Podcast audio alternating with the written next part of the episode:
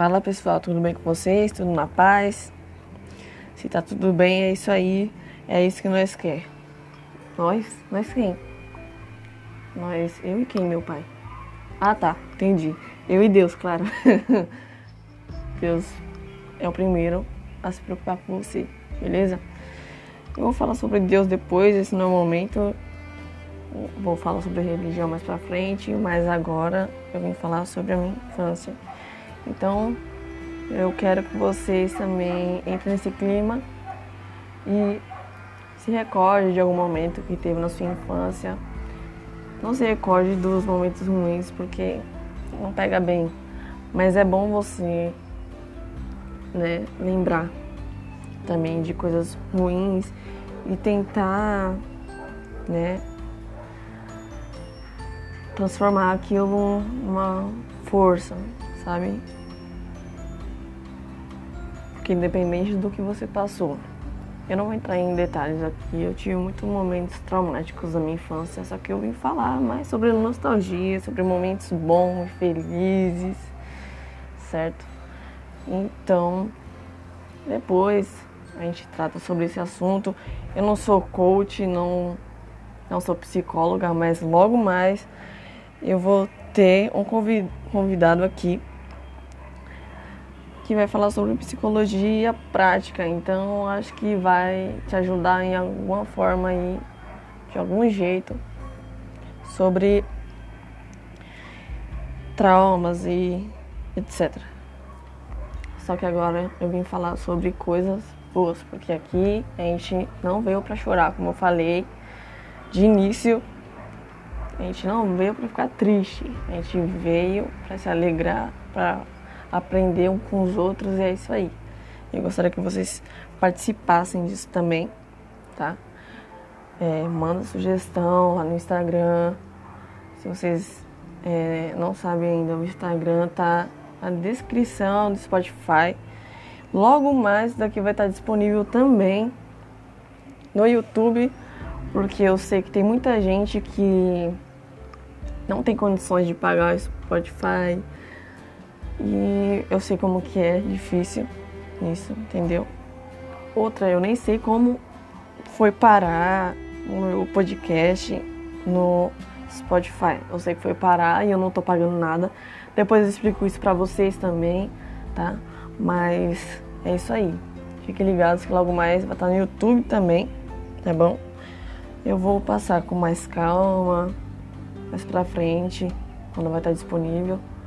Eu tô organizando, tô gerenciando tudo pra gente poder estar no YouTube também e crescer também em todas as redes sociais, né? Porque não é só no Spotify não. Eu quero que todo mundo, todo mundo, nossa, falei errado, mas desculpa aí, todo mundo ouça, tá? Porque não vim zoar aqui. A gente brinca de vez em quando por aí, assim, sabe? Mas eu vim tratar mais de assuntos importantes e que fizeram parte da minha vida. E querendo ou não, algum de vocês vai se identificar, tá? Vou falar com mais calma outros assuntos aí, mas agora mesmo é sobre a minha infância. Então, Senta aí, coloca o fone de ouvido, onde você estiver, escuta de boa e vamos lá para o assunto de hoje. Beleza? Então, começando sobre a minha infância. Então, como eu falei de início, sim, no episódio anterior, eu falei que eu nasci em São Paulo, certo? Só que eu nasci em Franco da Rocha, certo? Entendeu? Eu sou roxense, não sei se é assim que fala, mas o povo fica zoando, ele fica me chamando assim. Aqui dou uma parada, né? De me chamar assim, mas é isso. É... Eu vim pra cá, pra capital, com 4 anos de idade, né? Que meus pais haviam se separado antes de minha mãe vir pra cá. Eu tava morando com minha mãe e na casa do meu tio. E ele é um pai para mim, porque ele que cuidou de mim desde quando eu nasci. Depois do, de quatro anos pra frente, eu saí de lá, né? Eu via ele de vez em quando, né? Porque meu pai voltou a falar, a ter contato comigo depois que eu cresci um pouco mais, né? Ele me levava para casa dele, levava para casa do meu tio, onde eu nasci e morei até os meus quatro anos. E eu tenho muita saudade dele, muita saudade dele, demais. Ele foi um pai que eu não tive, porque meu pai, infelizmente, foi um pai meio que ausente de início, sabe? Porque a gravidez toda, minha mãe esteve sozinha. É... Quando eu nasci também, minha mãe estava sozinha, sabe?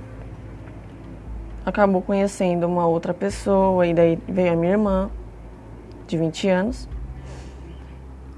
E daí eu não tive um pai, gente. E eu acho que não só eu, como muitas pessoas que podem estar ouvindo isso aqui agora também tem um pai ausente. Eu vou entrar mais em detalhes sobre meu pai em um outro episódio.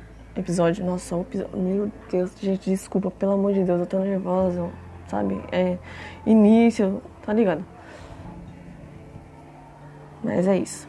Eu vou falar sobre meu pai depois, com mais detalhes, porque hoje eu não tenho mais contato com ele, né? Eu tive durante um período da minha infância, e depois perdi por conta de uma circunstância que aconteceu e que eu vou falar isso mais pra frente. Eu não queria tocar no assunto muito em detalhes, mas eu, o único detalhe que eu vou tocar é sobre o meu pai. Eu não quero falar muito sobre todos os detalhes, sabe?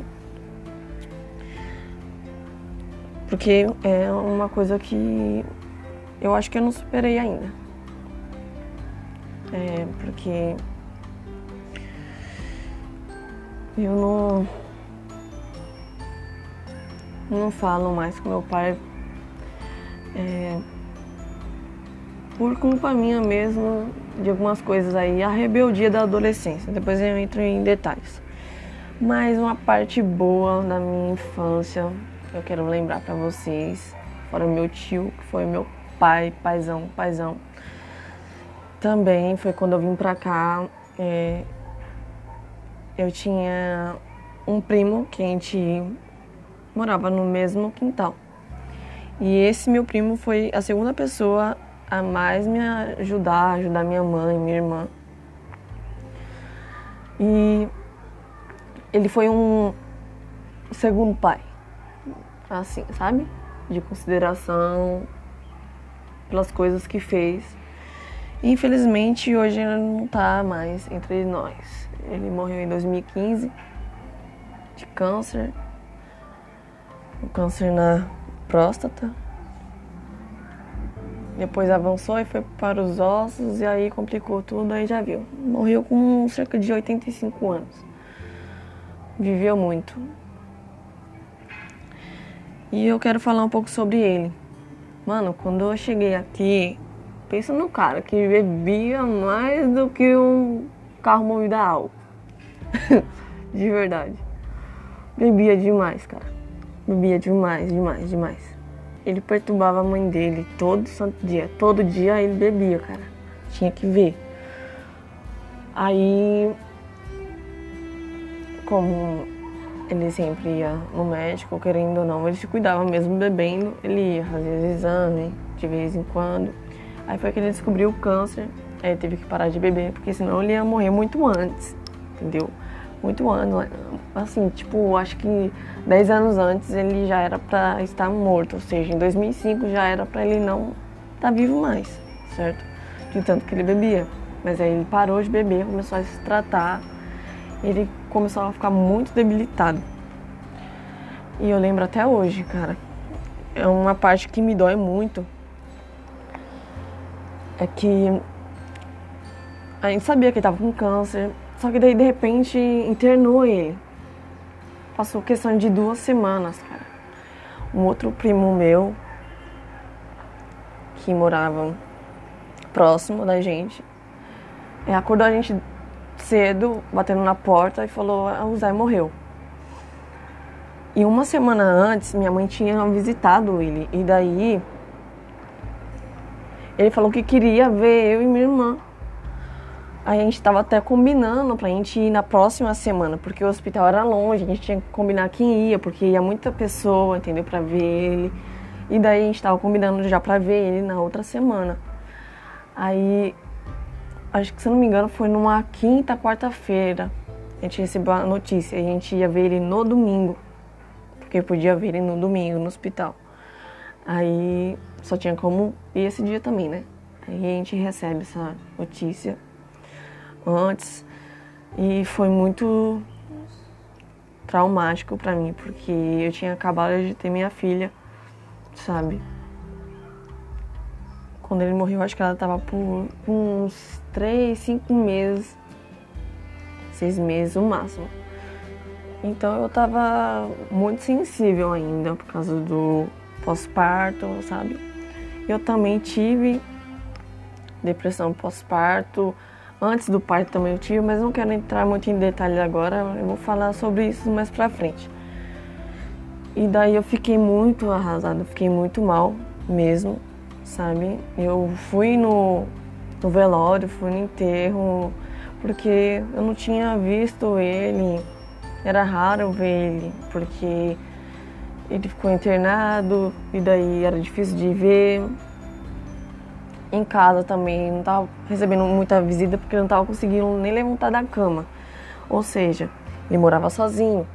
Então, ele não tinha disposição para levantar, nem para comer. Tinha que alguém ir até ele, dar comida, ajudar para dar banho, entendeu? Então, para abrir a porta era uma dificuldade. O máximo que a gente conseguia era se falar por janela, assim, sabe? Só ouvindo a voz.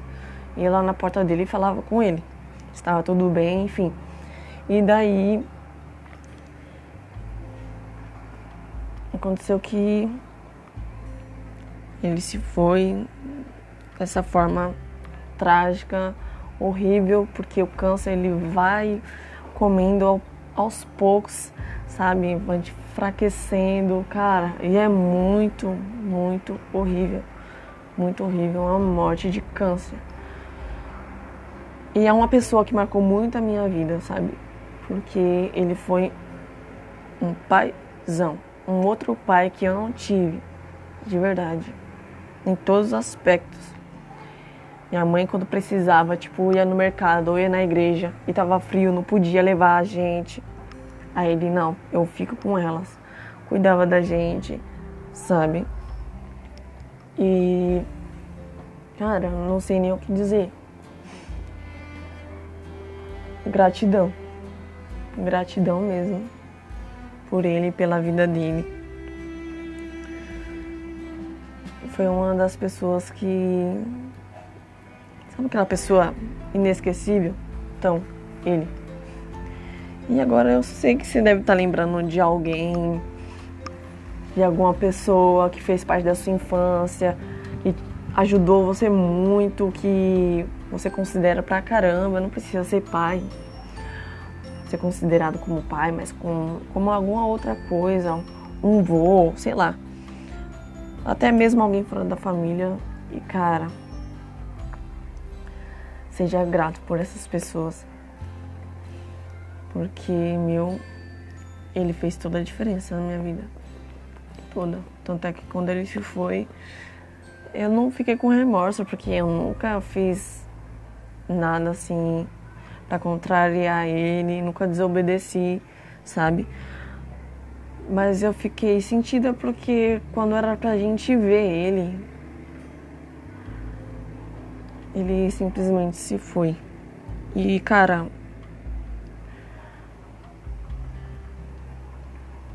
e eu prefiro, tipo, olhando a situação que ele estava, que ele passou mais de anos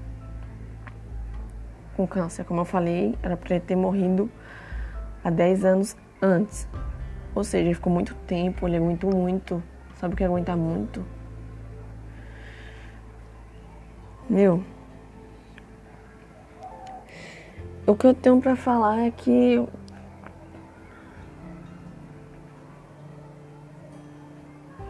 o câncer ele mata as pessoas aos poucos.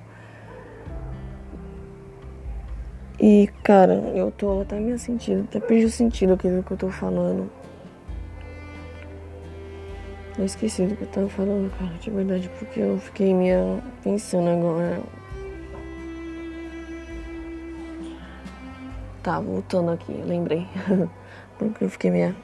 né? Enfim. É.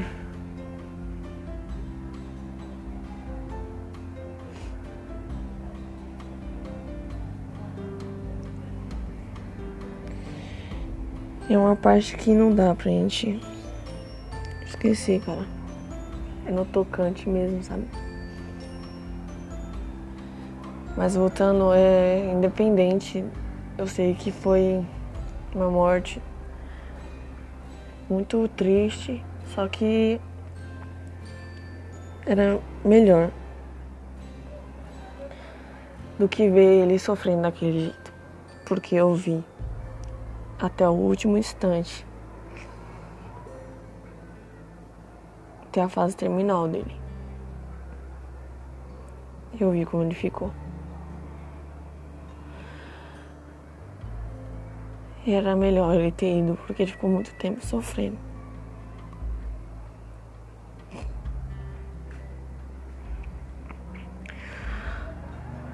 Eu sei que agora ele deve estar num lugar muito melhor que o nosso eu entrar em outros detalhes da minha infância, mas eu não consegui, é inevitável. Não dá para esquecer dele porque ele foi um referencial, foi um ponto muito forte, muito importante da minha infância. Então,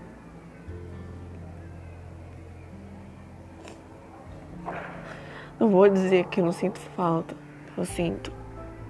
O luto a gente sofre no momento, sabe? Não dá pra gente ficar sofrendo então, eu quero aconselhar vocês, vocês que estiverem também sofrendo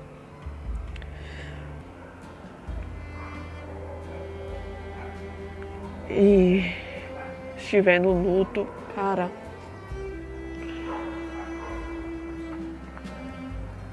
é, não fica sofrendo, cara. Pega esse seu sofrimento e troca por momentos bons que você viveu ao lado dessa pessoa. Pode não ter sido na sua infância, pode ter sido agora, recente. Você perdeu alguém muito importante, que fez parte da sua vida, que te marcou. Não sofra o luto, cara, porque é muito triste, é dolorido. Eu só tô chorando agora porque eu me recordei e por gratidão mesmo. Por lembrar do quanto que ele sofreu. E se você tem alguém, algum parente na família que tá com câncer, cara, esteja por perto. Ele está por perto. Apoie, dê força, não fique é, passando preocupação, passando angústia, tristeza para essa pessoa. Você tem que dar o máximo de força para ela. Tem que ser um referencial de tipo. Sabe aquele sentimento que a pessoa tem de tipo, eu vou vencer? Mesmo que você saiba que uma hora ela pode morrer com câncer. Eu não entristeça, porque uma parte que é muito pesada e muito triste do câncer é a quimioterapia. Essas terapias, cara, é muito, muito ruim. A pessoa vai perdendo apetite, aí começa a emagrecer, cai cabelo, é, indisposição, mano. Isso já é uma tristeza, então já basta isso na vida deles, cara. Isso é muito ruim. Você não poder fazer nada, você se sentir mal, sentir dor o tempo inteiro. Então, não passa tristeza, passa força.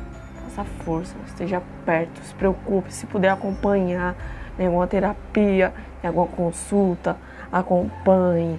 Se puder ligar, não estiver por perto, mas puder ligar e perguntar como que tá. Ligue, pergunte todo dia, vídeo chamada para olhar nos olhos dessa pessoa, sabe? Diga que ela é importante, diga que ela é forte, que ela é guerreira, independente de tudo que possa acontecer futuramente. Diga, diga a ela tudo que é de bom. E o luto, não sofra o luto pro resto da sua vida. Coloque na sua cabeça que era melhor, é melhor a pessoa partir dessa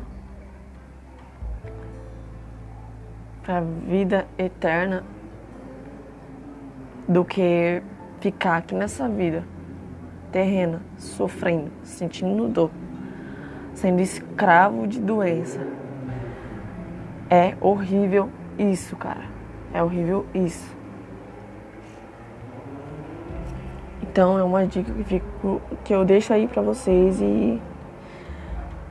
É, depois eu falo mais sobre a minha infância, eu ia falar de nostalgia, só que daí acabei entrando nesse clima aqui.